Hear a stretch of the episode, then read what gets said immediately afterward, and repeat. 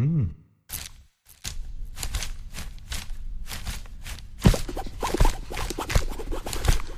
Audioaufnahmen von Lesungen und Vorträgen. Mehr als nur ein Buchladen. Buchladen Schwarzeres, hallo? Hallo, schön, dass ihr da seid an diesem Sonntagvormittag und den Weg schon hier zu den linken Buchtagen gefunden habt. Ähm, freuen uns sehr, dass ähm, nach wie vor so viele Leute ähm, da sind. Das sind jetzt die 20. Ähm, linken Buchtage, also insofern ein Jubiläumsjahr für uns.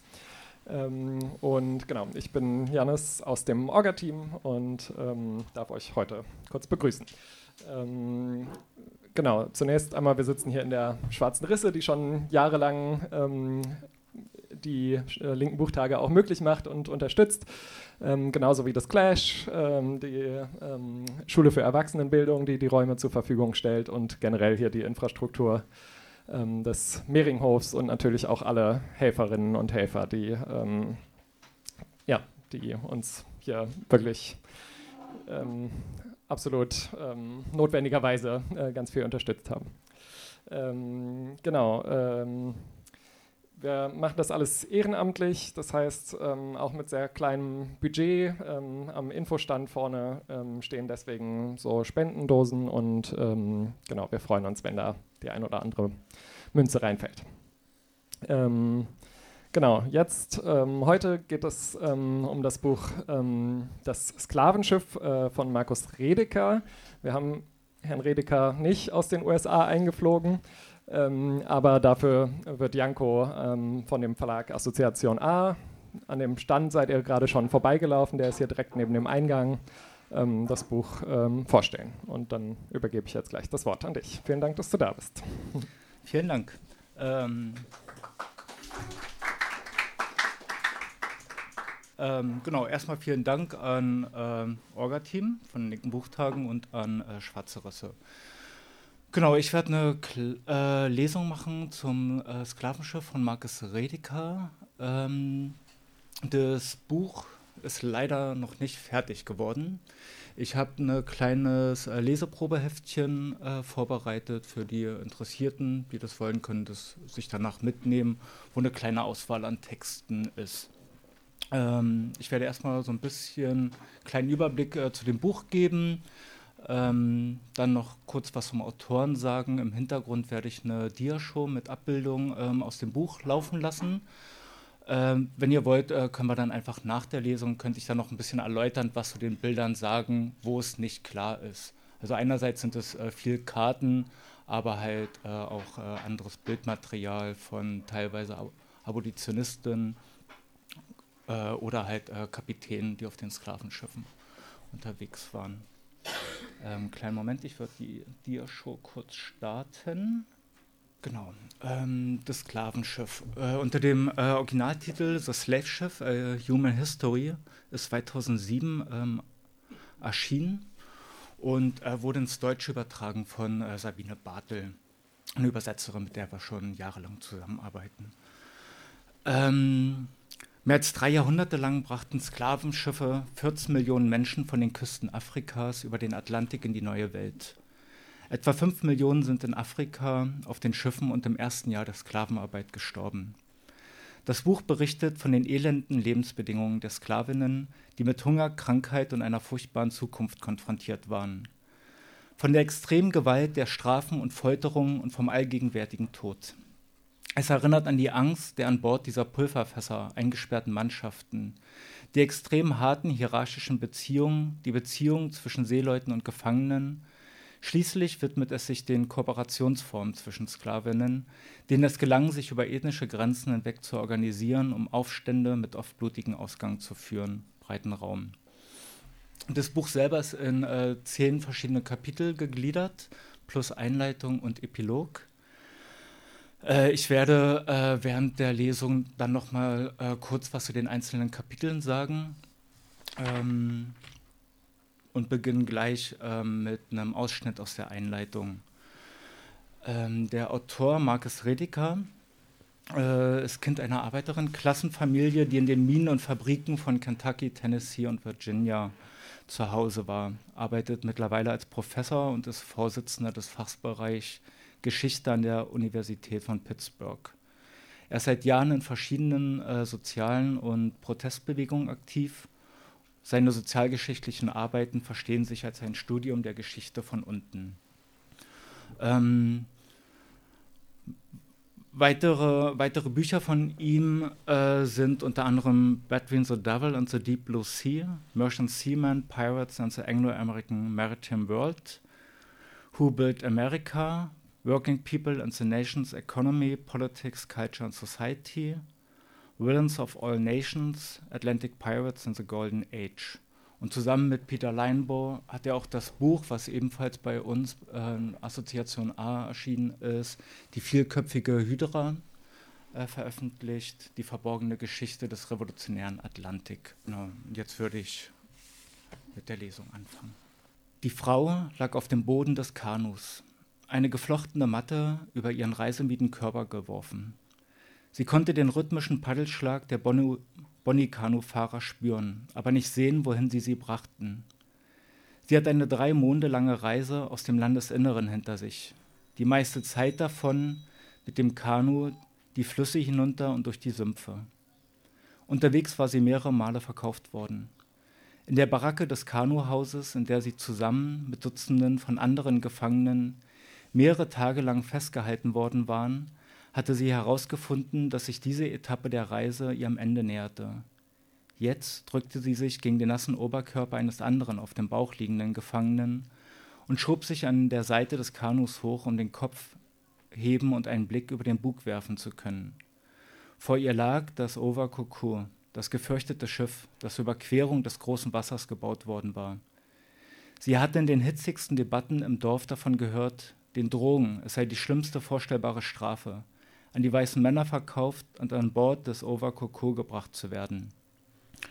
Äh, dieser äh, Ausschnitt äh, ist eine Rekonstruktion der Erfahrung äh, einer Frau, die äh, lose basiert auf den Bericht äh, des Seemanns William Butterworth über eine Gefangene, die 1786 in Old Calabar in die Bucht von Biafra auf sein Schiff gebracht worden ist. Immer wieder hob und senkte sich das Kanu auf der schäumenden Brandung. Und immer, wenn der Bug sich senkte, sah sie das Schiff wie eine seltsam geformte Insel am Horizont auftauchen. Aus geringerer Entfernung wirkte es eher wie eine große Holzkiste mit drei hoch aufragenden Spitzen. Der Wind frischte auf und ihr stieg ein eigentümlicher, aber nicht unbekannter Schweißgeruch in die Nase. Der stechende Geruch von Angst mit einer säuerlichen Spur von Übelkeit. Ein Schauer durchlief ihren Körper. Links vom Kanu sah sie eine Sandbank und fasste einen Entschluss. Die Paddel plätscherten sanft im Wasser. Zwei, drei, viermal.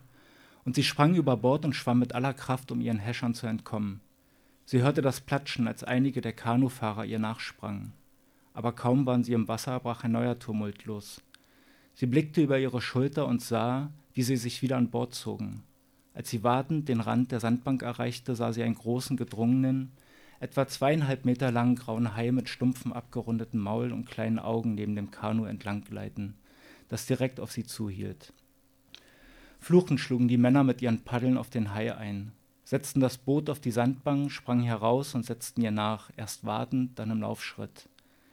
Die Sandbank bot keinen Schutz, und der Hai machte es ihr unmöglich, ins Wasser zurückzukehren. Sie kämpfte vergeblich. Die Männer fesselten sie mit rauen Lianen an Händen und Füßen, warfen sie erneut auf den Boden des Kanus. Sie paddelten weiter und fingen wenig später an zu singen. Nach einer Weile konnte sie andere Geräusche ausmachen, zunächst schwach, dann mit zunehmender Deutlichkeit. Die Wellen, die gegen den Rumpf des großen Schiffes schlugen, das knarrende Holzwerk, dann gedämpfte Schreie in einer fremden Sprache. Mit jedem kräftigen Paddelschlag wurde das Schiff größer und furchterregender. Die Gerüche wurden stärker, die Geräusche lauter. Wein und Wehklagen von der einen Seite, leiser, klagender Gesang von der anderen. Kinderlärm wurde untermalt von auf Holz trommelnden Händen. Hier und da war ein verständliches Wort auszumachen. Jemand bat um Menne, Wasser, jemand anderes sprach unter Anrufung der Geister Mia Becker einen Fluch aus. Als die Paddler ihr Boot längszeit manövrierten, sah sie aufmerksame dunkle Gesichter herabstarren, gerahmt von kleinen runden Öffnungen in der Bordwand oberhalb der Wasserlinie. Über ihr spähten Dutzende von schwarzen Frauen und Kindern und einige rotgesichtige Männer über die Reling. Sie hatten den Fluchtversuch auf der Sandbank gesehen. Die Männer hatten Enten, Entermesser und bellten mit harschen, rauen Stimmen Befehle. Sie war auf dem Sklavenschiff angekommen. Dieses monumentale Drama entfaltete sich über einen langen Zeitraum hinweg an unzähligen Schauplätzen. Und in seinem Mittelpunkt stand nicht eine einzelne Person, sondern Millionen von AkteurInnen. In den fast 400 Jahren des Sklavenhandels vom späten 15. bis ins späte 19. Jahrhundert wurden 12,4 Millionen Menschen auf Sklavenschiffe verladen und über die sogenannte Middle Passage über den Atlantik hinweg an Hunderte von Bestimmungsorten transportiert, die sich über Tausende von Kilometern erstreckten. 1,8 Millionen von ihnen starben auf der grauenhaften Überfahrt. Ihre Leichen wurden den Haien vorgeworfen, die den Schiffen folgten. Die meisten der 10,6 Millionen Menschen, die überlebten, wurden in den blutigen Rachen eines mörderischen Plantagensystems geworfen, dem sie sich auf jede nur erdenkliche Weise widersetzen sollten. Das sogenannte goldene Zeitalter dieses Dramas war die Periode zwischen 1700 und 1808, in der mehr Gefangene transportiert wurden, etwa zwei Drittel der Gesamtzahl, als in jedem anderen Zeitraum. Mehr als 40 Prozent dieser Menschen, insgesamt drei Millionen, wurden auf britischen und amerikanischen Schiffen transportiert. Diese Ära mit ihren Schiffen, ihren Besatzungen und ihren Gefangenen ist das Thema dieses Buches. Innerhalb dieses Zeitraums sank die Sterblichkeitsrate auf den Schiffen. Aber die schiere Anzahl der Toten ist dennoch erschütternd. Fast eine Million Menschen starben während der Zeit des Sklavenhandels, knapp die Hälfte von ihnen im vom britischen und amerikanischen Häfen aus organisierten Handel. Diese Zahlen sind umso grauenhafter, als diejenigen, die den Menschenhandel organisierten, die Sterberate kannten und trotzdem weiter ihrem Gewerbe nachgingen.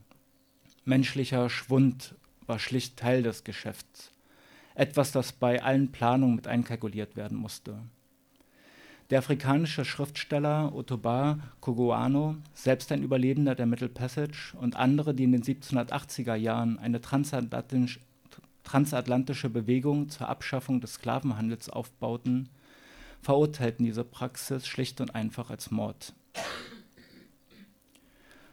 Woher kamen die Menschen, die in dieses Drama verwickelt waren, und wohin ging ihre Reise? Zwischen 1700 und 1808 entsandten britische und amerikanische Kaufleute Schiffe zur Beschaffung von Versklavten in sechs Hauptregionen Afrikas: Senegambia, Sierra Leone, die Windwardküste, die Goldküste, die Bucht von Benin, die Bucht von Biafra und das westliche Zentralafrika, Kongo, Angola. Diese Schiffe transportierten ihre Gefangenen vorwiegend zu den britischen Zuckerinseln, wo mehr als 70 Prozent aller Versklavten gekauft wurden, fast die Hälfte von ihnen auf Jamaika. Aber aufgrund besonderer Vertragsvereinbarungen namens Asiento gelangte auch eine recht große Anzahl von ihnen an französische und spanische Käufer. Etwa jede zehnte versklavte Person wurde an nordamerikanische Bestimmungsorte verschifft, die meisten von ihnen nach South Carolina und Georgia, aber eine beträchtliche Anzahl auch in die Chesapeake-Region. Sobald die Gefangenen von den Schiffen gestolpert waren, begann der nächste Akt des Dramas was alle gleichermaßen auf dem Sklavenschiff vorfanden, war eine seltsame, machtvolle Kombination aus Kriegsmaschine, mobilen Gefängnis und Fabrik. Die Kriegstauglichkeit dieser mit Kanonen bestückten, mit außerordentlicher Zerstörungskraft ausgestatteten Schiffen konnte in einem traditionellen Krieg zwischen Nationen gegen andere europäische Schiffe, Forts und Häfen eingesetzt werden. Oder sie konnte sich im imperialen Handel oder Eroberungskrieg gegen nicht-europäische Schiffe und Häfen richten. Außerdem war das Sklavenschiff Schauplatz eines internen Kriegs, in dem die Besatzungsmitglieder, nunmehr als Gefängniswärter, gegen die Versklavten, die Gefangenen, kämpften und die einen ihre Waffen gegen die anderen richteten, die ihrerseits Flucht und Aufstand planten. Darüber hinaus produzierten die Seeleute innerhalb des Schiffs in, einer, in seiner Eigenschaft als Fabrik Versklavte in dem Sinne, dass sie deren wirtschaftlichen Wert im Zuge des Transports von einem Markt im östlichen zu einem anderen im westlichen Atlantik verdoppelten und damit dazu beitrugen, die Arbeitskraft zu schaffen, die im 18. Jahrhundert und darüber hinaus eine wachsende Weltwirtschaft antrieb. Indem diese Schiffsfabrik Arbeitskräfte für die Plantagen produzierte, produzierte sie auch Rasse. Vor Beginn der Reise heuerten die Kapitäne eine äh, bunt zusammengewürfelte Mannschaft von Seeleuten an, die an der Küste Afrikas zu Weißen wurden, und vor Beginn der Middle Passage nahmen sie eine multiethnische Gruppe von AfrikanerInnen an Bord, die im amerikanischen Hafen zu schwarzen Menschen oder einer N-Rasse wurden. Hier vielleicht nochmal kurz eine Erläuterung. Das äh, Buch arbeitet äh, relativ viel mit Zitaten. In den Zitaten wird das N-Wort ausgeschrieben. Äh, während der Lesung werde ich das nicht tun. Damit transformierte diese Reise alle, die sie durchlebten. Kriegsführung, Gefangenschaft und die Fabrikproduktion von Arbeitskraft und Rasse beruhten allesamt auf Gewalt. Nach vielen Reisen und zuverlässigen Diensten für die atlantische Ökonomie geriet das Sklavenschiff schließlich in stürmische See. Die GegnerInnen des Sklavenhandels starteten eine intensive transatlantische Kampagne und erreichten schließlich, dass die Sklavenschiffe nicht mehr fahren durften. Oder nachdem die britische und die amerikanische Regierung 1807 bzw. 1808 neue Gesetze erlassen hatten, zumindest nicht mehr unter legalen Bedingungen segeln durften. Zwar ging der illegale Handel noch viele Jahre weiter, aber dennoch war ein entscheidender Moment in der Menschheitsgeschichte erreicht worden. Die Abschaffung des Sklavenhandels in Verbindung mit der haitanischen Revolution, ein etwa zeitgleich stattfindendes Ereignis, das ebenfalls tiefgreifende Auswirkungen hatte, markierte den Anfang vom Ende der Sklaverei. Eine Ethnographie des Sklavenschiffes trägt dazu bei, nicht nur die grausame Wahrheit dessen aufzuzeigen, was eine Gruppe von Menschen oder mehrere bereit war, anderen für Geld oder besser gesagt Kapital anzutun, sondern auch, wie es ihnen in wesentlichen Aspekten gelang, die Realität und Konsequenzen ihres Handelns vor sich selbst und der Nachwelt verborgen zu halten. Zahlen können die allgegenwärtige Folter und den Terror verschleiern, aber die Gesellschaften Europas, Afrikas und der Amerikas leben immer noch mit ihren Folgen, mit den vielfältigen Hinterlassenschaften von Rasse, Klasse und Sklaverei. Das Sklavenschiff ist ein Geisterschiff, das an den Rändern des modernen Bewusstseins segelt. Eine persönliche Bemerkung des Autors zum Schluss. Es war schmerzlich, dieses Buch zu schreiben, und wenn ich dem Thema im geringsten gerecht geworden bin, ist es auch schmerzlich zu lesen. Das lässt sich nicht vermeiden und es sollte sich auch nicht vermeiden lassen. Ich lege diese Studie mit der größten Ehrfurcht gegenüber den Menschen vor, die fast unvorstellbare Gewalt, Terror und Tod erlitten haben. In der festen Überzeugung, dass wir uns verge vergegenwärtigen müssen, dass solcher Horror immer schon wesentlich für den Fortbestand des globalen Kapitalismus war und es immer noch ist. So. Das war jetzt ein äh, Ausschnitte aus der Einleitung. Weiter geht es dann äh, mit dem ersten Kapitel das heißt Leben, Tod und Terror im Sklavenhandel. Äh, innerhalb äh, dieses Kapitels werden ähm, einzelne Versklavte porträtiert, genauso wie eine kurze Beschreibung der Besatzung stattfindet, der Kapitäne und es kam in der Anle Einleitung jetzt schon mehrmals vor, genauso die Bedeutung äh, von Hain für einerseits äh, Verhinderung von Fluchtversuchen, äh, für Folterung, Aufrechterhaltung von Terror. Ähm, das zweite Kapitel äh, heißt die Entwicklung des Sklavenschiffes. Äh, daraus werde ich jetzt äh, weitere Ausschnitte vorlesen.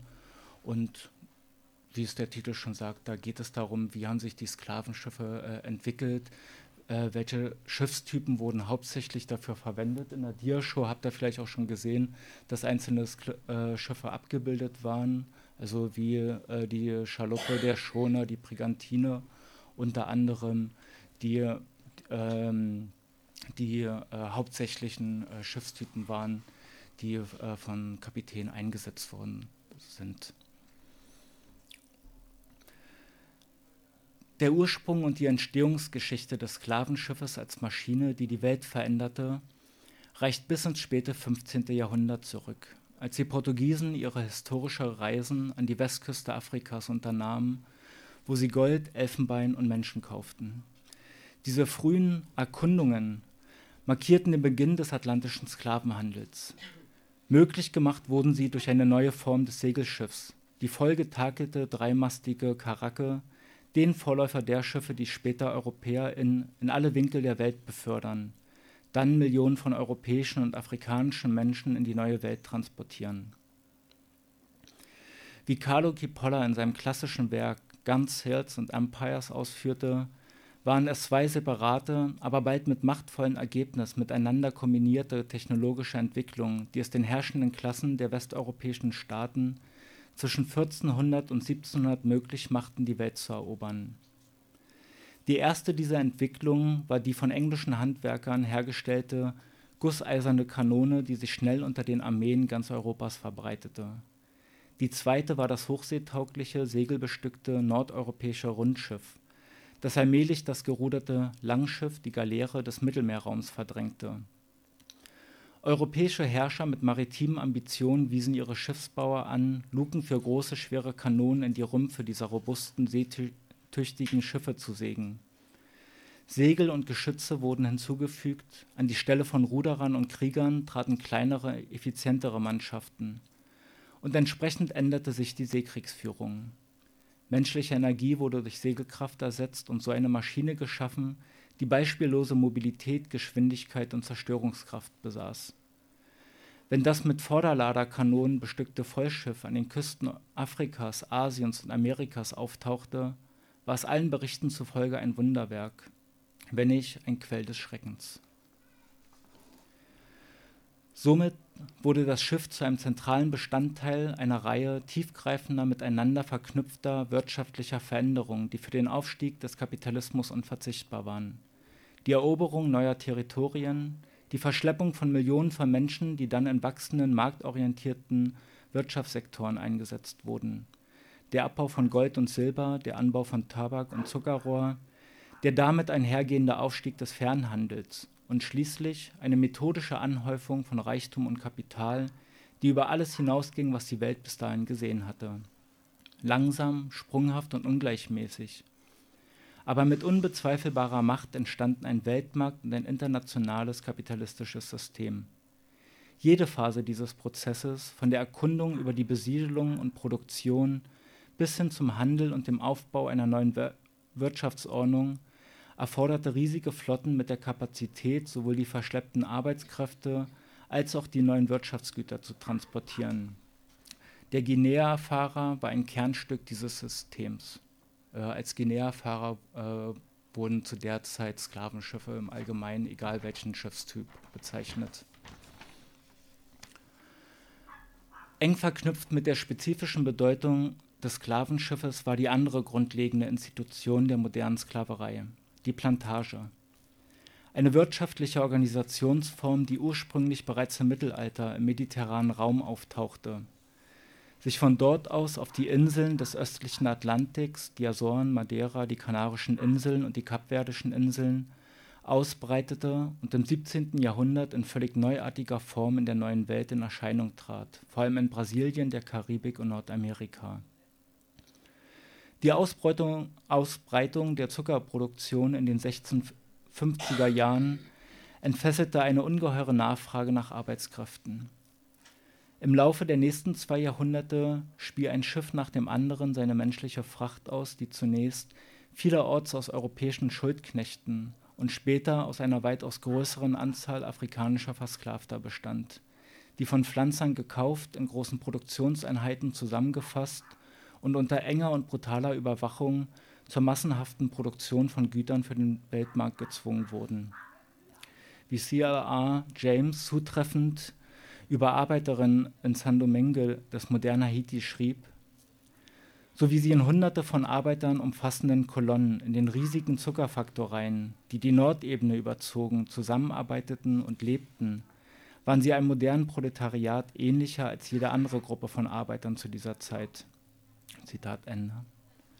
Spätestens um 1713 war die Sklavenplantage zum charakteristischsten Produkt von Europas Kapitalismus und Kolonialismus sowie seiner Seemacht geworden. Also jetzt werde ich äh, was aus dem dritten Kapitel noch vorlesen. Das dritte Kapitel heißt Afrikanische Pfade zur Middle Passage. Da geht es vor allem einerseits um die äh, Kriege in, äh, in Afrika, Westafrika, die ähm, bedeutsam war äh, für den Sklavenhandel insofern, dass äh, die Kriegsgefangenen äh, versklavt worden sind, genauso wie die verschiedenen Forts, die an der westafrikanischen Küste gebaut worden sind, um von dort halt ähm, die äh, Raubzüge ins Landesinnere zu organisieren. Sozialporträt der Gefangenen. Wie sich schon den zusammenfassenden Beschreibungen der sechs wichtigsten Sklavenhandelsregionen entnehmen lässt, landeten die meisten Menschen im Gefolge eines Krieges auf einem Sklavenschiff. Vor allem in Zeiten, in denen eine bestimmte Gruppe wie die Fon oder die Ashanti ihre politische Vorherrschaft über ihre Nachbarn ausweiten wollte.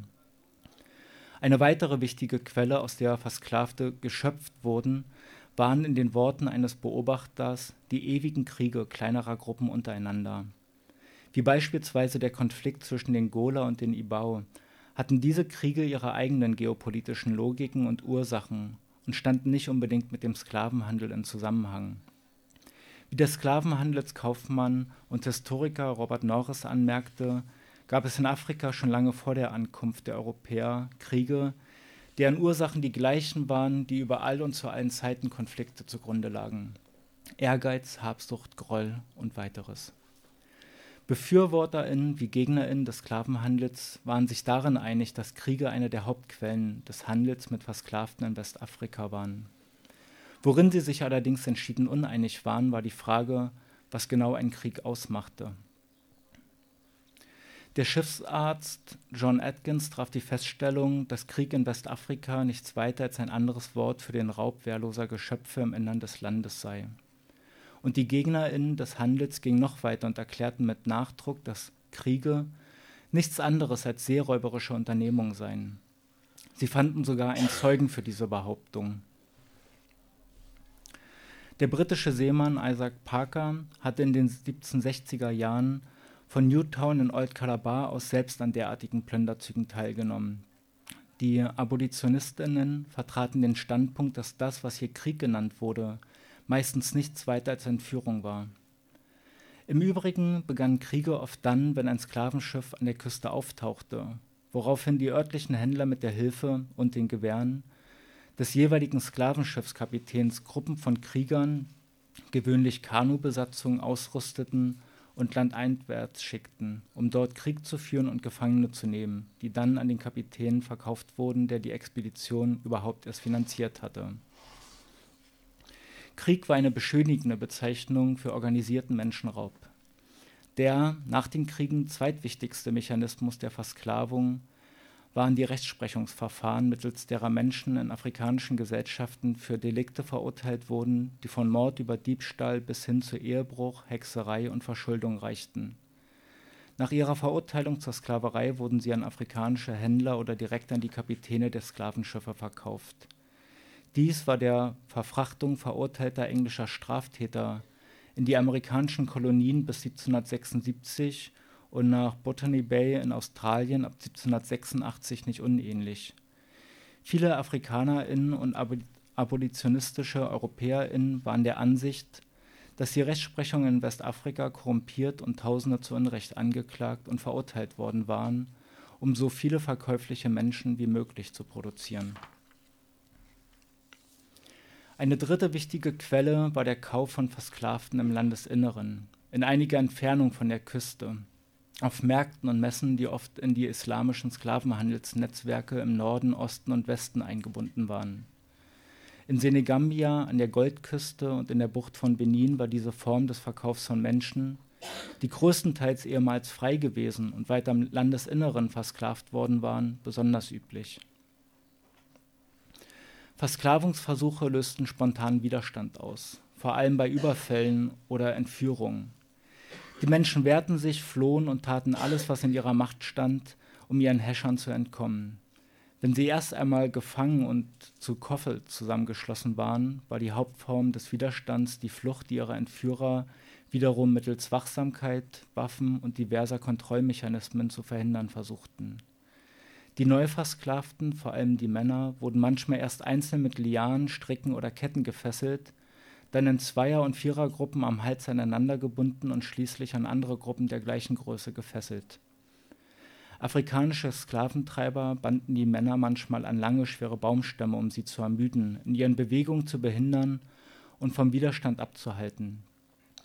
Alle Gefangenen mussten auf diesen Märschen als TrägerInnen arbeiten. Das heißt, sie mussten Nahrungsmittel wahren und mitunter große Elefantenstoßzähne schleppen. Eine besonders einfallsreiche Gruppe von Sklaventreibern hat eine Vorrichtung entwickelt, die am Mund der Gefangenen angebracht wurde, um es ihnen während des langen Marsches unmöglich zu machen, zu schreien und damit die Aufmerksamkeit und möglicherweise das Mitgefühl potenzieller HelferInnen zu wecken. Nahrungsverweigerung war eine weitere Form des Widerstands und gelegentlich fanden koordinierte Aufstände statt. Manchmal gelangen Versklavten die Flucht in den Wald, wo sie in Marungemeinschaften zusammenlebten. All diese Formen des Widerstands sollten sich auf den Sklavenschiffen und schließlich nach beendeter Reise in den Plantagengesellschaften der neuen Welt fortsetzen. Genau. Weiter geht es dann mit dem vierten äh, Kapitel. Ähm, da ähm, wird anhand der Autobiografie von Olada Equiano ähm, genau diese äh, Verschleppung und äh, die Reise über die Metal Passage vorgestellt.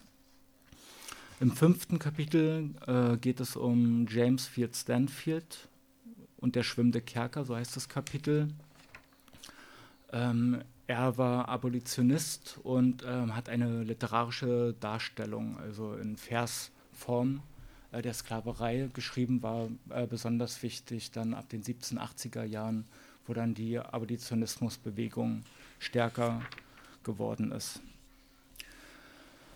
Das sechste Kapitel ähm, handelt von John Newton und das Friedensreich. John Newton war lange Zeit Sklavenschiffkapitän. Zum Ende seines Lebens hat er sich zum evangelikalen Geistlichen äh, gewandt und ähm, hat ein Pamphlet gegen die Sklaverei geschrieben und hat äh, zu einem wichtigen Prozess, der äh, Anfang der 1790er Jahre stattgefunden hat, was schließlich dann in äh, der zumindest legalen Abschaffung der Sklaverei mündete, äh, eine wichtige Rolle gespielt.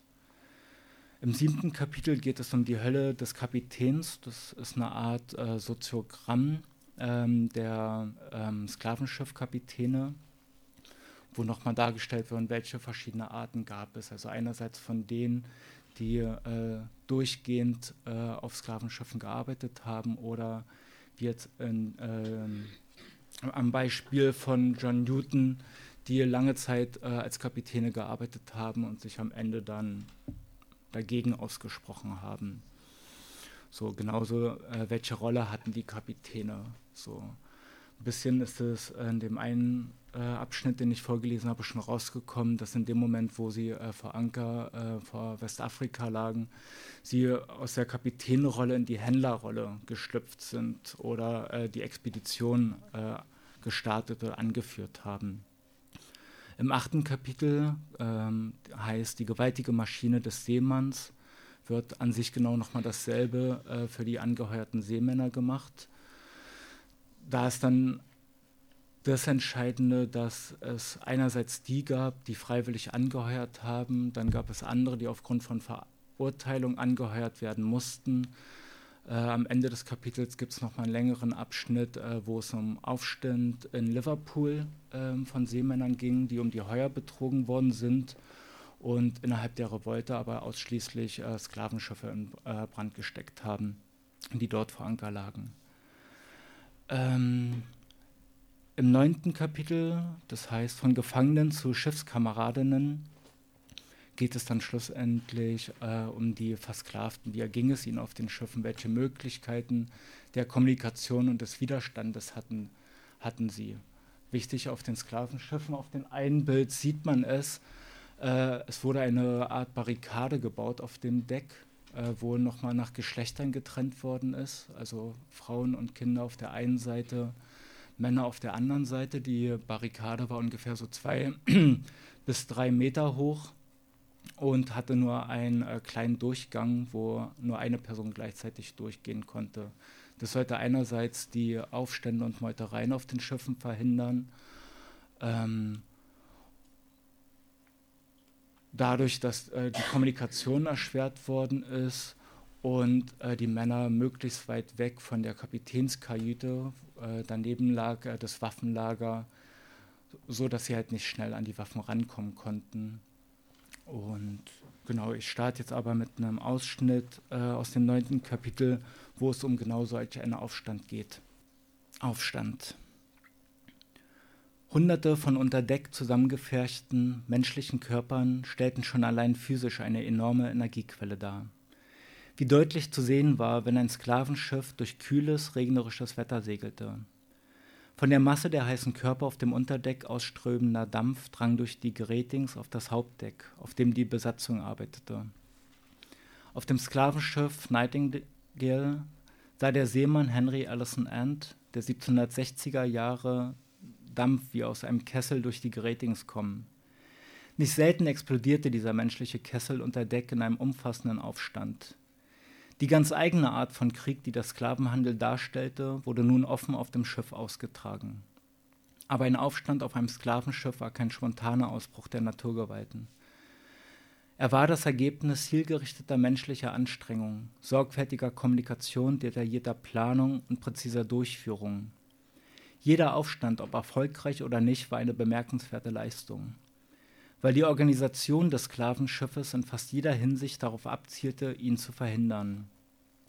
Kaufleute, Kapitäne, Offiziere und Besatzung dachten an Aufstände, machten sich Sorgen über Aufstände und trafen praktische Vorkehrungen gegen Aufstände. Kollektives Handeln begann mit der Kommunikation zwischen Menschen, die gemeinsame Probleme ausmachten und zusammen nach gemeinsamen Lösungen suchten.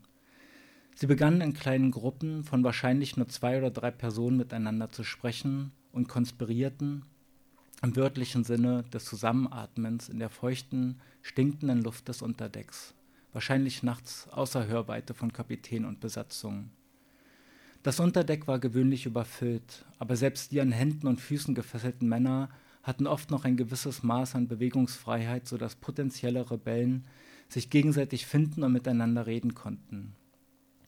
Sobald ein Plan ausgearbeitet war, legte die Kerngruppe der VerschwörerInnen möglicherweise einen Sangare ab, einen Eid zueinander zu halten, welcher geleistet wird. Dann bezogen sie andere Gefangene in ihre Pläne ein wobei sie sich eines gefährlichen Widerspruchs bewusst waren. Je mehr Menschen an der Verschwörung beteiligt waren, desto größer war einerseits die Aussicht auf Erfolg und andererseits die Gefahr des Verrats.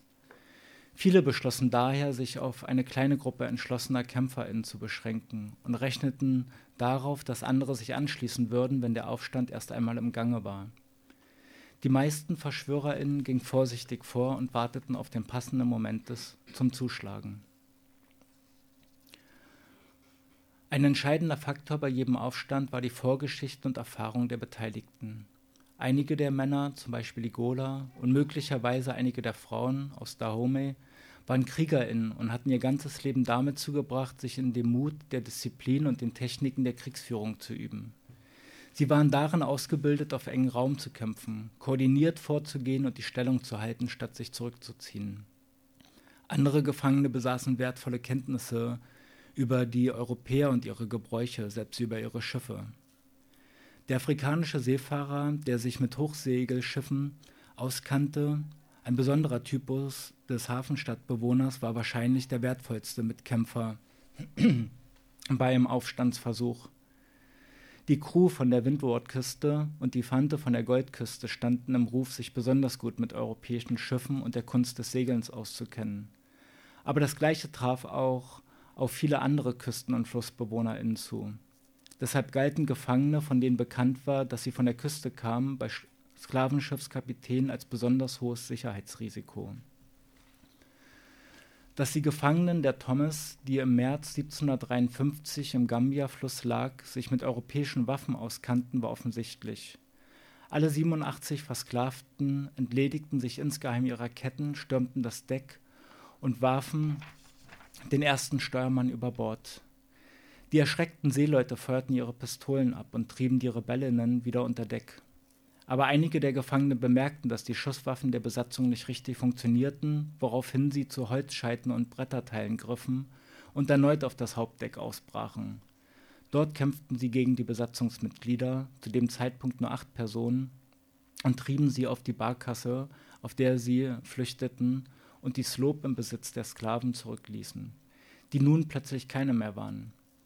Zwei Sklavenschiffskapitäne, die versuchten, die Slope zurückzuerobern, wurden in ein heftiges Feuergefecht verwickelt, in dem die Sklaven von den Drehbassen Gebrauch machten und Handfeuerwaffen in, wie es schien, erfahrener Manier gegen sie verwendeten.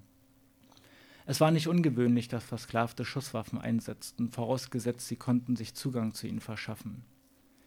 Bestimmte kulturelle Gruppen waren weithin für ihren Hang zur Rebellion bekannt. Mehrere Beobachter erwähnten, dass Gefangene aus der Senegambia-Region einen besonderen Hass gegen die Sklaverei hegten und damit eine Gefahr an Bord darstellten. Jede Rekrutierung innerhalb einer bestimmten Untergruppe von Gefangenen, Frauen, Jungen, Angehörige einer bestimmten Kulturgruppe barg das Risiko der Spaltung. Nicht selten begannen entweder die Männer oder die Frauen einen Aufstand, ohne dass die jeweils andere Gruppe sich ihnen anschloss, was es für die Besatzung natürlich viel einfacher machte, die Erhebung niederzuschlagen. So traten zum Beispiel die Männer nicht in Aktion, als die Frauen auf der Wesp 1785 Kap Kapitän Bauen attackierten, und die Frauen schlossen sich 1786 nicht den aufständischen Männern auf der Hudibras an. Jungen gaben nicht nur scharfkantige Werkzeuge an die versklavten Männer, sondern unter Umständen auch Informationen über die unter Deck geschmiedeten Pläne an die Besatzung weiter. Und dass bestimmte afrikanische Gruppen zur Rebellion neigten, bedeutete nicht unbedingt, dass ihr militantes Vorgehen bei anderen auf dem Schiff Zustimmung fand. Die Idibio und die Igbo waren, wie es hieß, Todfeinde. Die Chamba verachteten die Fante. Und mitten in einem Aufstand gegen Ende des Jahres 1752 begannen Igbo und Coromantee-Aufständische gegeneinander zu kämpfen. Es ist nicht in jedem Fall klar, ob diese Spaltung der Vorgeschichte der beteiligten Gruppen, unzureichender Kommunikation und Vorbereitung oder Meinungsverschiedenheiten darüber entsprang, wie wünschenswert ein Aufstand überhaupt war. Ein erfolgreicher Aufstand setzte Vertrautheit mit dem Schiff voraus. Folglich flüsterten die Gefangenen miteinander darüber, was sie über den Laderaum, das Unterdeck, das Hauptdeck, die Kapitänskajüte, die Waffenkammer wussten und wie sie auf Grundlage dieser Information vorgehen sollten. Sie kamen zu dem Schluss, dass sie drei spezifische Dinge über die Europäer und ihre Technologie wissen mussten, die wiederum mit drei spezifischen Phasen des Aufstands verknüpft waren. Wie sie ihre Ketten loswerden konnten, wie sie an Waffen kommen und sie gegen die Besatzung einsetzen konnten und wie sie im Falle ihres Erfolgs das Schiff segeln konnten. Aufstände hatten die Tendenz, an einer dieser Hürden zu scheitern und niedergeschlagen zu werden. Die eiserne Technologie der Hand- und Fußschellen und Ketten erfüllte weitgehend ihren Zweck, wie eindeutig durch den Umstand belegt ist, dass sie über Jahrhunderte hinweg sowohl bei Versklavten als auch bei allen anderen von, Gefangene, von Gefangenen eingesetzt wurde.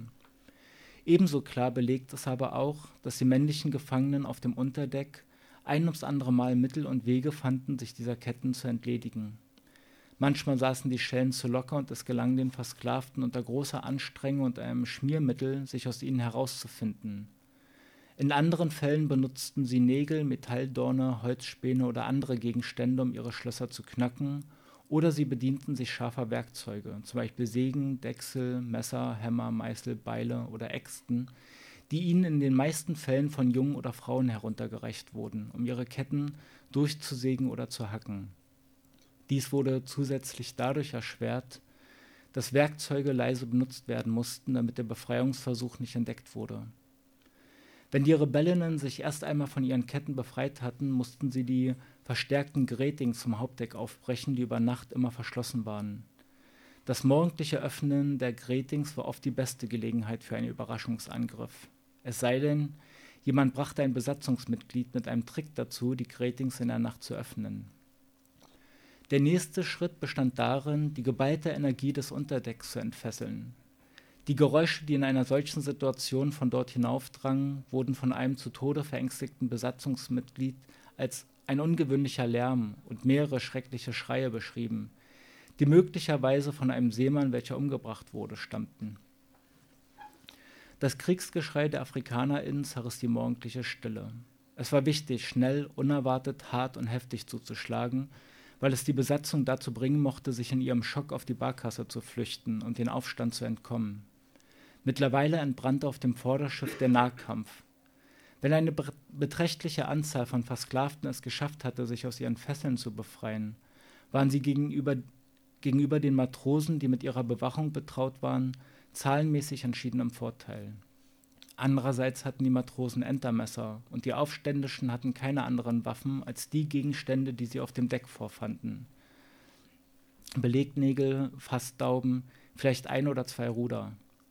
Wenn die Frauen sich mit den Männern abgestimmt hatten, wurden, wurde auch im hinteren Teil des Schiffs gekämpft, jenseits des Barricado, wo bessere, kampftauglichere Werkzeuge wie Aalstecher oder das Beil des Kochs zu finden waren. Die meisten Aufständischen befanden sich in der Situation einer Gruppe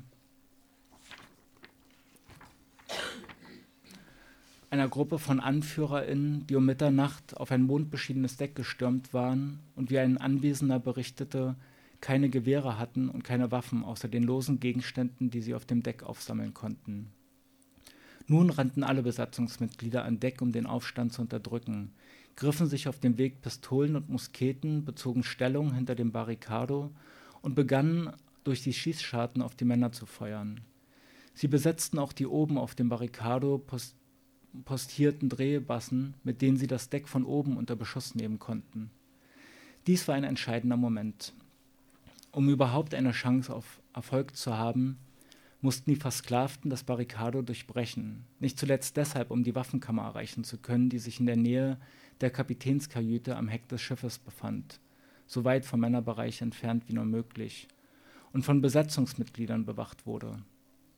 Oft versuchten Aufständische daher, über das zwischen 2,5 und 3,6 Meter hohe und oben mit Stacheln besetzte Barricado zu klettern oder die kleine darin eingelassene Tür zu durchbrechen. Wenn ihnen dies gelang, denn sie es weiterhin schafften, sich zur Waffenkammer durchzukämpfen und sie aufzubrechen, und wenn sie außerdem mit europäischen Schusswaffen umgehen konnten, was bei vielen afrikanischen Männern mit militärischer Erfahrung der Fall war, dann konnte der Aufstand durchaus ausgehen wie auf dem Schiff Anne im Jahr 1750. Die N gelangten zu dem Pulver und den Waffen und erhoben sich um etwa drei Uhr morgens gegen die Weißen. Und nachdem sie alle sehr verwundet hatten, mit Ausnahme zweier, welche sich versteckt hatten, setzten sie das Schiff ein wenig südlich von Kap Lopez auf Grund und entkamen. Während der Kampf weiter tobte, behielten die Rebellinnen ihre weitere Planung im Auge. Was sollten sie zum Beispiel mit der Besatzung machen? In den meisten Fällen war die Antwort nicht weiter schwierig. Sie würden sie umbringen.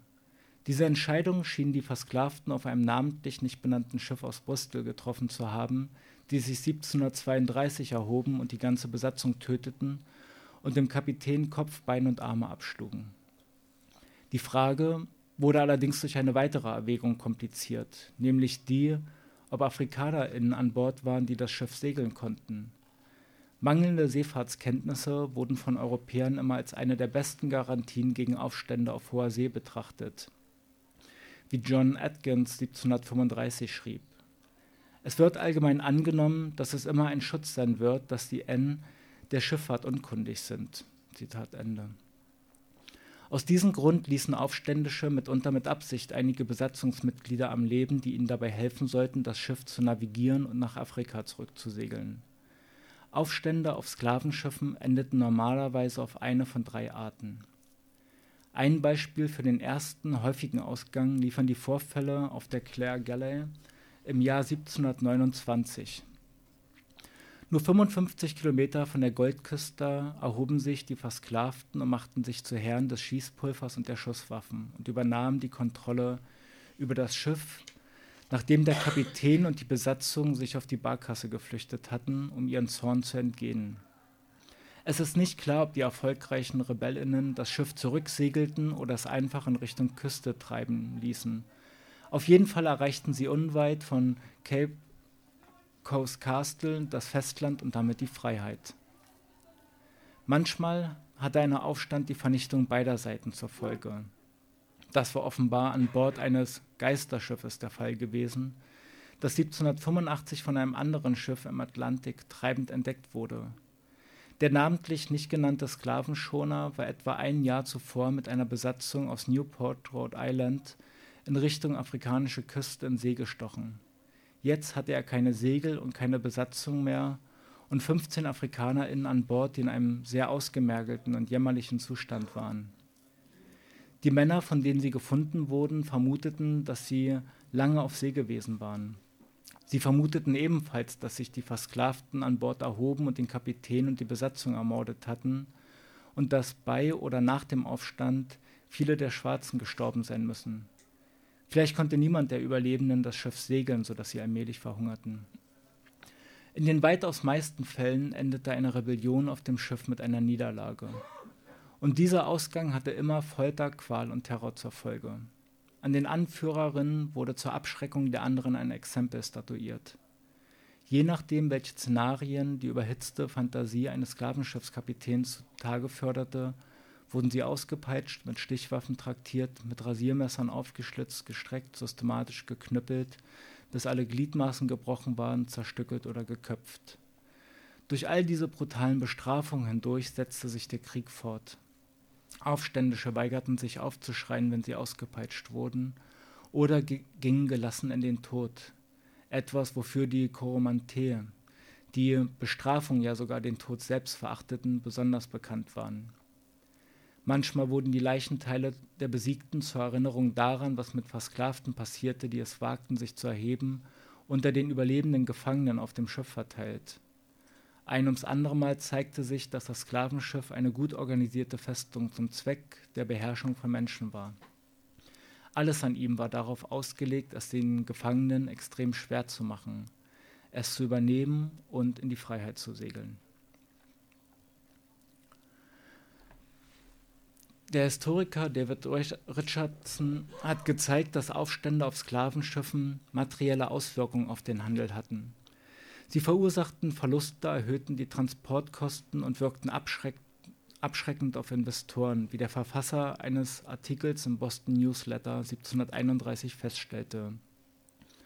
Die N-Aufstände und andere Fehlschläge bei den jüngsten Reisen dorthin, an die Goldküste, haben eine große Verminderung unseres Kaufmän unserer kaufmännischen Gewinne verursacht. Zitat Ende. Richardson schätzt, dass auf nicht weniger als einem von zehn Schiffen ein Aufstand stattfand, dass bei jedem Aufstand durchschnittlich 25 Menschen starben und dass auf diese Weise insgesamt 100.000 wertvolle Gefangene umkamen. Aufstände hatten auch andere wirtschaftliche Auswirkungen. Höhere Kosten, geringere Nachfrage, die dazu führten, dass sich die Verschiffung Versklavter nach Amerika erheblich verringerte. Sie verursachten den Verlust von 600.000 Menschen im Zeitraum zwischen 1698 und 1807 und einer Million während der gesamten Periode des Sklavenhandels. Thomas Clarkson schrieb über die zehn glänzenden Heldenmutes, welche sich wiederholt in den Laderäumen oder auf den Decks der Sklavenschiffe ereignen. So großartig und edel waren diese Taten, dass ihre Urheber oft mit der Herrlichkeit ihrer Taten den gepriesenen Ruf Griechenlands und Roms in den Schatten stellen. Er fuhr fort. Aber wie verschieden ist das Schicksal der einen von dem, von dem der anderen. Die Taten der Ersteren werden als nichts weiter als niederträchtige Handlungen angesehen und werden mit Folter oder mit dem Tod bestraft, während diejenigen der Letzteren mit öffentlichen Belohnungen geehrt wurden. Überdies werden die Taten der Ersteren mit Vorbedacht dem Vergessen anheimgegeben, damit, wenn möglich, keine Spur davon gefunden werde, während diejenigen der Letzteren mit Vorbedacht als Beispiel für künftige Zeiten niedergeschrieben wurden. Clarkson hatte recht, was das Heldenmut, die Folter, den Tod und die endlose Verherrlichung der Geschichte Griechenlands und Rom betraf. Aber er irrte sich in Bezug auf das Vermächtnis der Rebellinnen. Die größte Wirkung hatten Aufstände wahrscheinlich auf die Versklavten an Bord der Schiffe selbst, unabhängig davon, in welchem Maß sie direkt an ihnen beteiligt waren. Die Menschen, die sich weigerten, ihre Versklavung hinzunehmen, begannen einen Kampf, der mehrere hundert Jahre andauern sollte. Sie sollten als MärtyrerInnen in die Überlieferung und Kultur und das lange Gedächtnis der Menschen auf den Unterdecks, den Kais und den Sklavenplantagen eingehen. Die Erinnerung an sie sollte lebendig bleiben und ihr Kampf sollte weitergehen. Genau, dann folgt das zehnte Kapitel, äh, die lange Reise des Sklavenschiff Brooks. Das Brooks äh, wurde äh, von der abolitionistischen Bewegung herausgegriffen als äh, ein Beispiel, äh, auf dem die Zustände auf Sklavenschiffen beschrieben worden ist und war schlussendlich ausschlaggebend ähm, für die Abschaffung der Sklaverei. So. Vielen Dank. Damit wäre ich jetzt erstmal durch.